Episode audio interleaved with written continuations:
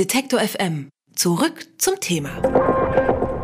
Google scannt Bücher, plant Routen und fotografiert Straßen. Nun erfasst das Unternehmen auch Street Art weltweit. Von Buenos Aires über New York bis nach Berlin und Istanbul. Laufe durch die Straßen und erfahre mehr über die Kunstwerke und ihre Entstehung. So wirbt das Google Cultural Institute für das neue Projekt.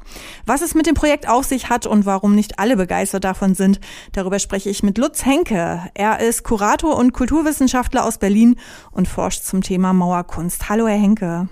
Hallo. Google hat ja jetzt die Street Art für sich entdeckt. Warum das? das ist jetzt kein neues Phänomen, dass Unternehmen Street Art für sich entdecken. Das liegt natürlich vor allem daran, dass das so eine junge Kommunikationsform ist, die auch so ein junges Publikum begeistert, eine große Masse erreicht und sich deshalb auch relativ gut eignet, um damit zu kommunizieren, sei es jetzt im öffentlichen Raum einer Stadt oder im Internet. Welches Interesse hat Google denn an der Verwertung der Street Art Daten? Ich glaube, das kann man noch gar nicht einschätzen. Also welches Interesse die Unternehmen jetzt haben. Bei so Lifestyle-Firmen oder Brands ist es natürlich etwas einfacher, weil die direkt auf eine Zielgruppe fixiert sind und dann sagen können, wir haben, wir verkaufen unseren Turnschuh besser, wenn wir dieses, äh, ja, diese, diese Kunstform oder Kommunikationsform als ein Vehikel nehmen bei so Unternehmen wie Google ist es ja immer nicht so ganz klar, was die damit wollen und ob die da überhaupt irgendwie was Böses im Schilde führen oder ob das tatsächlich ganz äh, philanthropische Gründe sind. Wie werden eigentlich diese Google Street Art Daten verwertet? Kann man das sagen? Kann man das irgendwo festmachen? Das, das weiß ich auch nicht genau. Ich glaube, das weiß nur das Unternehmen selbst, wie das verwertet wird. Also vordergründig zunächst ähm, wird es erstmal gesammelt und ähm, Google macht da den fairen, aber natürlich auch cleveren Move, die ganzen Rechte und Pflichten bei Dritten zu belassen, die diese Ausstellungen kuratieren quasi online. Also es gibt dort dann äh, Kunsthistoriker oder auch, ähm, ich glaube, Jugendclubs, Experten, äh, Menschen, die im öffentlichen Raum mit Kunst arbeiten, die das zusammenstellen und auf die fällt natürlich dann auch äh, die Pflicht ab, mit den Künstlern das zu regeln. Und ob die das dann tun oder nicht, bleibt also im Prinzip Dritten überlassen erstmal. Mhm. Was bedeutet denn diese Vereinnahmung für die Street Art eigentlich? Ich glaube, es ist noch gar nicht so klar, ob das jetzt eine Vereinnahmung ist oder wie die aussieht oder wie die bedeutet. Street Art ist ja was, was so in den letzten zehn Jahren erst so richtig groß geworden ist und ohnehin ähm, etwas ist, das sehr gefallsüchtig ist. Ja? Im Gegensatz zu dem klassischen Graffiti-Writing ist das was, was wirklich eine Botschaft hat, die möglichst viele erreichen will, die auch gar nicht zugangsbeschränkt ist. Das heißt, äh, sowohl die Betrachter als auch die Akteure selbst können mit einem ganz geringen Aufwand im, im öffentlichen Raum kommunizieren. Und insofern, glaube ich, ist das ähm, noch gar nicht so klar zu sagen. Sprechen wir jetzt noch, noch mal, sprechen wir jetzt noch mal über rechtliche Aspekte. Müsste Google nicht die Rechte der Street Art Künstler wahren oder achten? Mm, das ist relativ kompliziert und natürlich auch äh, ganz unterschiedlich, je nach sozusagen dem, dem, äh, dem Rechtssystem des jeweiligen Staates. Das ist dann natürlich auch wieder die Frage, so gilt da, geht es jetzt nach deutschem Recht zum Beispiel, wenn ähm, Berliner Street Art irgendwo auftaucht oder funktioniert es nach amerikanischem Recht? Kommt es darauf an, wo die Server stehen eigentlich? Das sind dann natürlich juristische Fragen. Letztendlich ist es so, bei Street Art ja ohnehin relativ speziell. Das ist was, was öffentliches im öffentlichen Raum. Das heißt, das darf jeder ähm, fotografieren. Das ist auch so gedacht, dass es natürlich eine Menge Leute sehen. Aber die Urheberrechte und damit natürlich auch ähm, die Verwertungsrechte bleiben eigentlich bei den Künstlern selbst. Jetzt gibt es, und das hat nicht nur mit Google zu tun, so jetzt gibt es natürlich den Konflikt, dass ähm, Firmen oder andere Dritte diese Werke ungefragt äh, verwerten und vermarkten, das heißt also wirklich Geld damit verdienen, ähm, aber die Urheber teilweise nicht zu identifizieren sind oder auch gar nicht identifiziert werden wollen, weil das natürlich oft ähm, in einer legalen Grauzone passiert und die deshalb anonym bleiben wollen. Das ist natürlich eine sehr komfortable Situation für diejenigen, die das verwerten. Aber andererseits ist es auch so ein bisschen der, ich sag mal, das ist der Deal, ja. Es gibt eine, eine Grauzone, gerade in Berlin, ähm, wo sowas geduldet wird, gerade weil es so einen hohen Kommunikations- und Marketingwert gibt, den dann die Stadt oder auch Firmen äh, wieder weiter verwerten. Das heißt, äh, rechtlich müsste eigentlich jeder Künstler sich selbst ähm, sozusagen seiner seiner Rechte bewusst sein und das dann mit demjenigen, der das äh, verwertet, klären. Jetzt kommt im Fall von Google natürlich noch dazu, dass das ähm, ein, ein Archiv ist, ein Online-Archiv ist, das zunächst keinen direkten äh, ja, Verwertungsnutzen hat, hat so. Also ich würde vermuten, dass man dort auch erstmal klären müsste, ob das überhaupt als Verwertung gilt. Und ähm, zum Beispiel so eine äh, Interessensvertretung wie die äh, Verwertungsgesellschaft äh, Bild, die VG Bildkunst in Berlin ihre, ähm, ja, ihre Mitglieder in so einem Fall überhaupt vertreten würde. Bis vor kurzem, bis vor kurzem galten Street Art Künstler ja noch als Straftäter. Heute wird ihre Kunst gerne vermarktet. Wie sehen Sie diesen Wandel?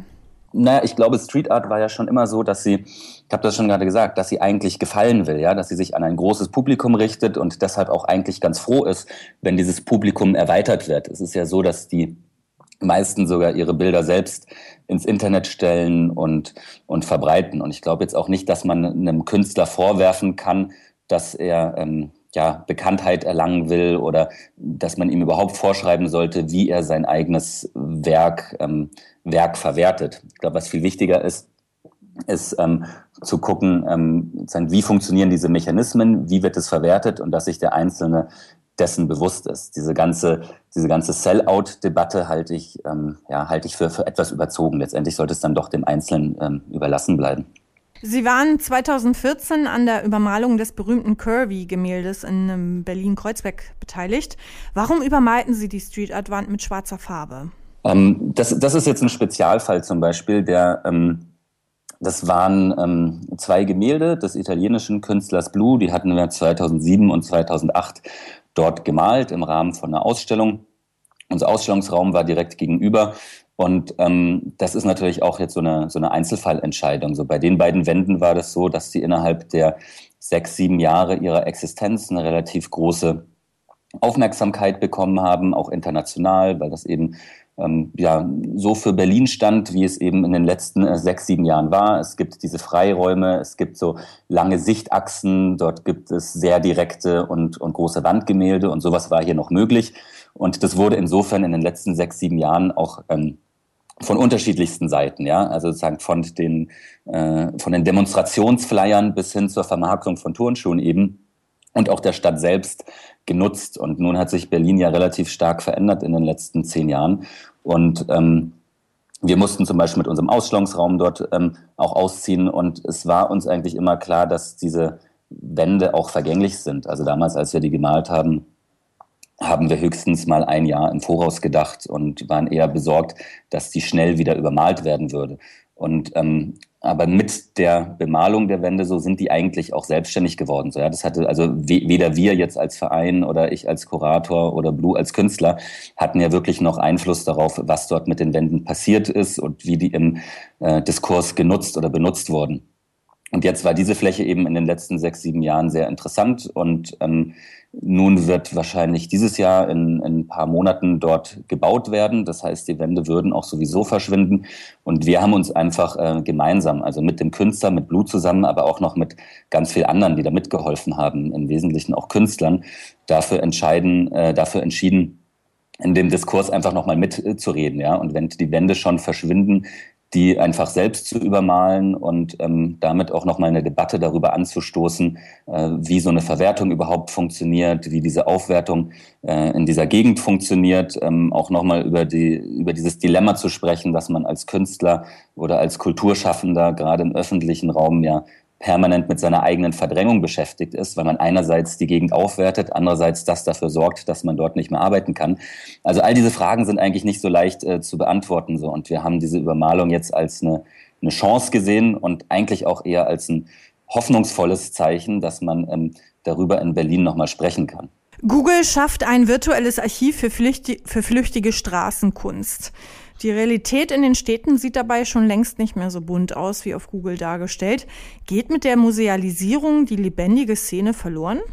Ich, ich glaube, das ist genau die Gefahr. Also es ist prinzipiell ist ja nichts, spricht nichts dagegen, dass man ähm, flüchtige Kunst oft auch gegen den Willen des Künstlers archiviert. Ja, das passiert seit Jahrhunderten und seit Jahrtausenden. Und wenn es nicht Menschen gäbe, die sowas tun würden, wären uns zum Beispiel, also Kafka wäre uns verloren und auch noch ganz viele andere äh, Literaten und auch bildende Künstler.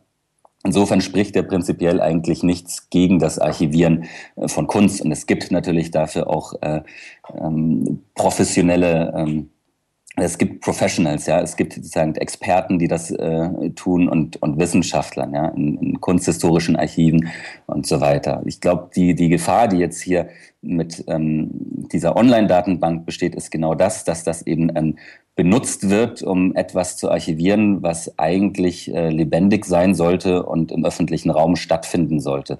Und das ist ja eigentlich das, was äh, Kunst im öffentlichen Raum im Allgemeinen, aber auch solche Formen äh, wie Street Art und Graffiti ausmacht, dass sie ein Umfeld finden, in dem das überhaupt möglich ist. So. Und jetzt besteht natürlich die Gefahr, dass so ein, so ein Archiv oder so eine Datenbank, ähm, die auch eine internationale Öffentlichkeit hat, genutzt wird, um diese Geschichte des ähm, öffentlichen und offenen Berlins zu erzählen, aber gleichzeitig, und, und das passiert ja schon seit einigen Jahren, hier diese Freiräume, die eigentlich die Grundlage des Ganzen sind, verschwinden. Das heißt, wir haben eigentlich dann eine, eine öffentliche Kunst oder eine Street Art, die in, in digitalen Vitrinen steht, und in Berlin selbst, in der Realität, äh, sieht das dann aber ganz anders aus, weil diese Freiräume alle mittlerweile zugebaut sind. So. Und dieser Gefahr muss man sich einfach bewusst sein und das auch den, den Verantwortlichen mal sagen.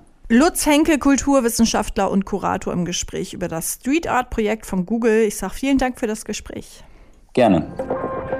Alle Beiträge, Reportagen und Interviews können Sie jederzeit nachhören im Netz auf detektor.fm.